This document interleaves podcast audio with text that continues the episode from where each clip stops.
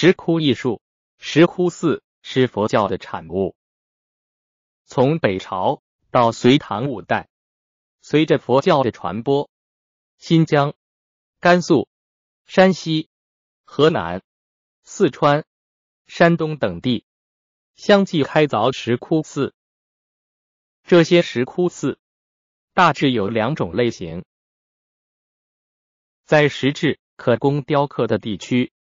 如云冈、龙门等石窟寺，主要的艺术创作是石雕；在石质比较松脆的地区，如敦煌千佛洞、麦积山等石窟寺，由于石质不宜于雕刻，主要的艺术创作是壁画和泥塑。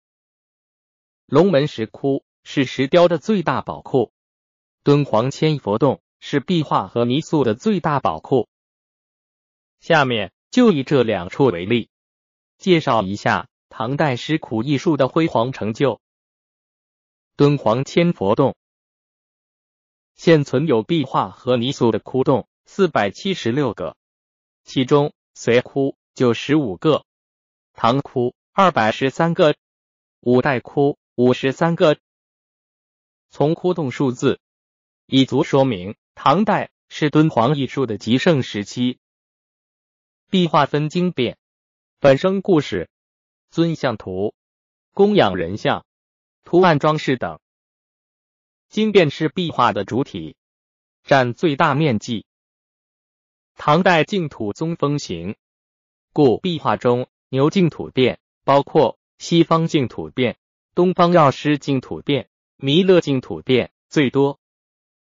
唐代妙法莲华经盛传，壁画中。法华经变也不少，法华经变有二十八品，其中第二十五品普门品往往被单独提出来描绘，这是唐人对观音菩萨特别虔信的缘故。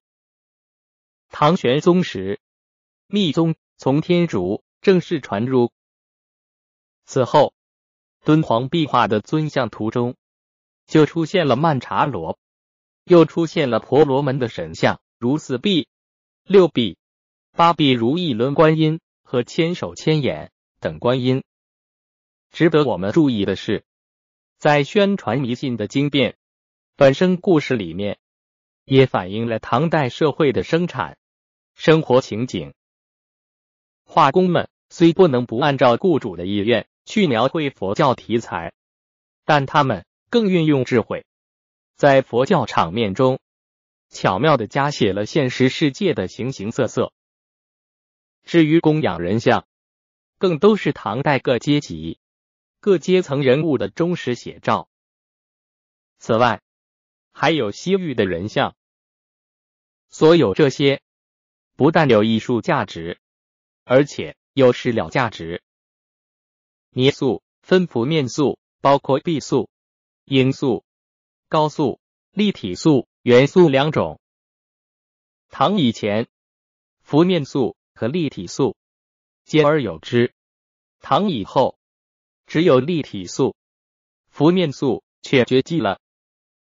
这是因为立体塑更具有真实感，艺术性更高。在石窟中，泥塑的佛、菩萨像与壁画互相辉映。有一些石窟，其中一佛、二弟子、二菩萨、二天王，用泥塑。天龙八部、飞天龙女。等护从部署，是画在壁上，塑与画和谐的配合在一起。还有一种情况，菩萨是泥塑的，菩萨顶上的圆光、身上的飘带，用壁画代替。素与画更是合成整体了。唐代流行着一句话：“宫娃如菩萨”，其实是菩萨如宫娃。塑匠们不仅模仿妓女的形象来捏塑菩萨，他们捏塑佛、迦叶、阿难、金刚、神王，也无一不是参考现实世界中各种人物的躯体与性格。纵观唐代各时期的塑像，初唐清瘦盛，中唐肥硕，这与书法的由瘦变肥。同一风气。敦煌。还有一些小石窟，是画工、塑匠居住的地方，其中发现过小石坑、小油灯，还发现过带着破布麻鞋的骷髅。工作于此。葬身于此的无名艺术家们，在极其艰苦的条件下，创造出许多艺术作品。他们为了什么呢？主要是为了传播佛教迷信的毒素。原来他们以为这是一种功德，不惜献出自己的一生来取得这种功德。但是，凡是含有宗教毒素的艺术品，都不值得赞赏。只有描写当时现实的世俗生活，可供参考的作品，这群无名艺术家才算做了一些有益的事情。敦煌艺术品的存废，它本身自有标准。